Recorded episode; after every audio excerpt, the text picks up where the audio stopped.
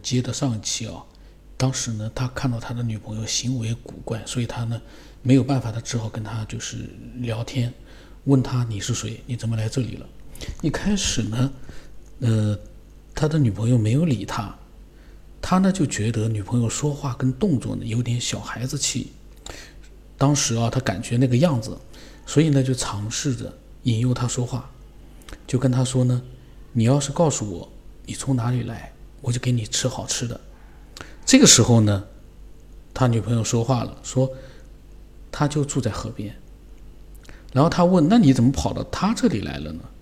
说：“你家里人找不到你，多担心啊。”然后呢，那个他的女朋友说呢：“我也不想啊，是你们撞到我了。”然后呢，他一听，眼睛一亮，对那个他女朋友说：“就就是那个打引号的他女朋友，因为。”按照他现在的说法呢，是另外有一个什么样的东西呢，在他女朋友的体内。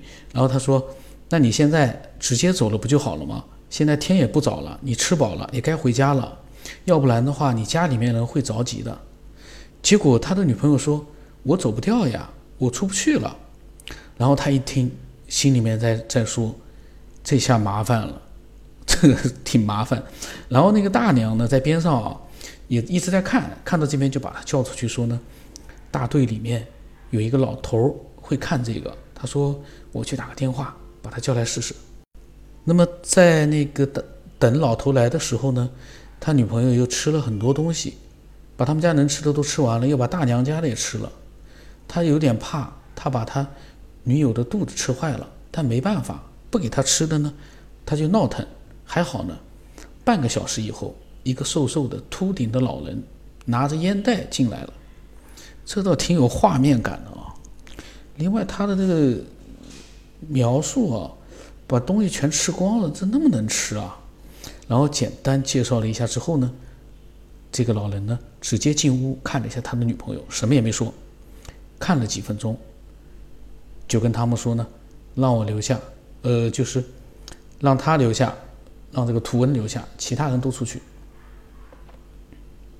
然然后啊，从包里面拿出一个装着小米的碗，用布扣着，在他女朋友的身上来回的比划了几次，又找了个碗装着水，弄了一根筷子，念叨了一阵子之后呢，把筷子插在水里立在那边。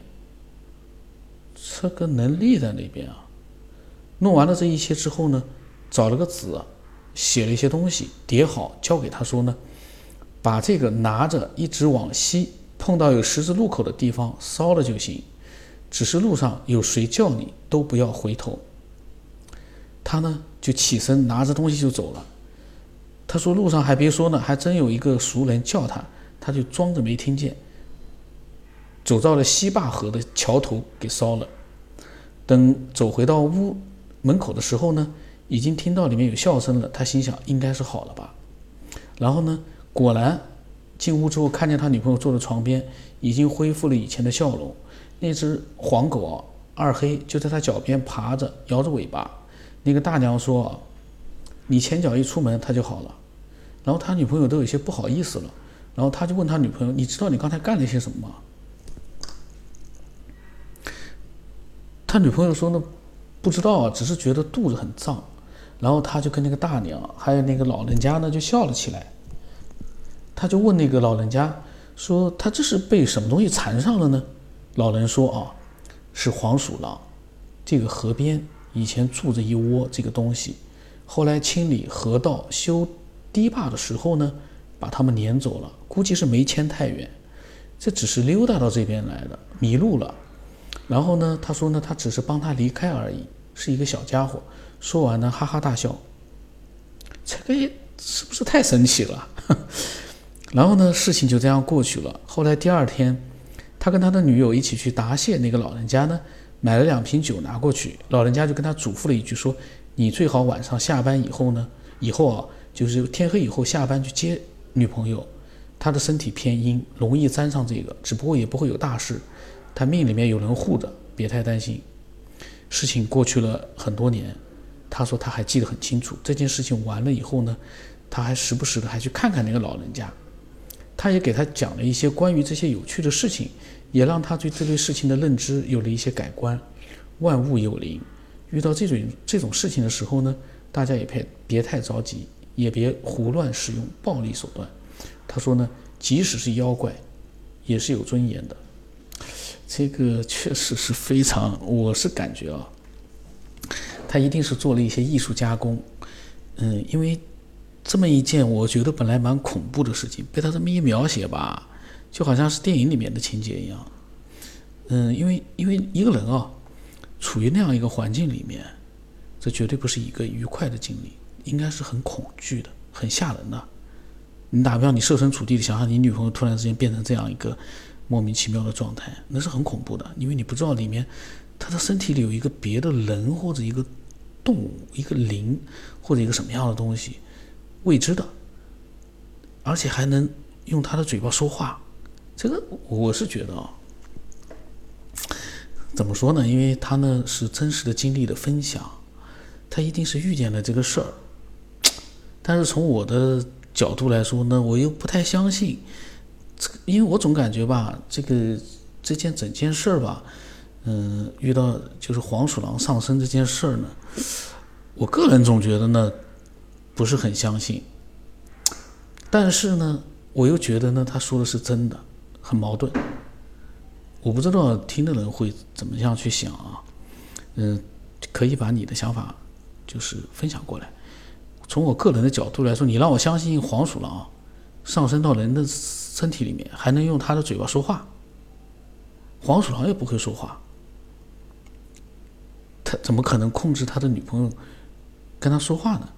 但是你说吧，他描述的这么详细，他也不可能去编。我相信他不会是编，他编了发给我意义不大，因为，呃，当然，但是呢，就像我之前节目里面所说的啊，嗯，每个人分享的东西呢，从他们的角度来说呢，都是真的。那么我们呢，想做要做的就是分析他这个里面的一些对我们人类来说不合逻辑的地方。我觉得不合逻辑的地方呢，就是。黄鼠狼在他的身体里面，我也不管了。但是他怎么会说话呢？这黄鼠狼怎么会驱使人的肉体说话呢？说出他心里面想要表达的东西，这个我觉得，这个呢，就让我觉得呢，嗯，个人感觉啊，我不太，我不太就是。感觉呢，就是怎么说，我不是不太相信，就是我感觉不是很可能发生这样的事，但是真的就是发生了。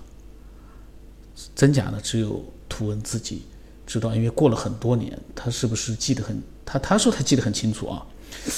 呃，另外一个呢，他说那个老人家呢讲了一些有趣的事儿。我呢就是说，如果他说他女朋友呢出现那个状态之后呢，没有说话，没有跟他对话。那我不见得说会有一个就是觉得不太可能会发生的这样一种感觉，但是呢，他提到了他们俩对话了，这就让我觉得呢，你要是说有一个别的东西在他的身体里面驱使他说话，我倒也也就算了。可是他说小黄鼠狼，小黄鼠狼在他的体内，大家想想看，黄鼠狼会不会说话，会不会和人对话？这个呢是，所以要么就是两种可能，那个老头儿、老人家呢说错了，那其实不是什么黄鼠狼，可能是一个小的一个什么人的灵魂。假如说有的话啊，那我说他说话的话，但是这有一个问题，一个人被附体之后，那个灵在他的体内，是不是能够控制他的身体去表达一些东西，并且和真实的人对话，另外一个人对话？这也是一个问题，但是总比一个黄鼠狼进入他的体内跟他对话可信度更高。我不知道是不是有人这么也是跟我一样的想法。我不太认同黄鼠狼会和人对话，甚至于可以驱使人的肉体来说出他想表达的东西。这个可能性呢，我不能说绝对没有啊，因为万一那个东西通灵了呢，就是万一他就是。那种就是嗯，修炼了很多年了。打比方啊，但是你说一切皆有可能，我还是说服不了自己。嗯，在这方面啊，他呢还有分分享了很多其他东西，我到时候下次再讲。我才希望啊，这个事情，嗯，因为他描写的很详细，那么其他的如果说有什么样的自己的看法啊，都可以分享过来。我我想听听其他人有什么样的一个想法关于这件事情。可能有的人发生了类似的情况，但是关注的点，我的关注的点是在于那个小黄鼠狼进入体内之后，它真的能跟它对话，用人话驱动，就是这个呢，我稍微呢有点疑惑，这个大家反正见仁见智吧。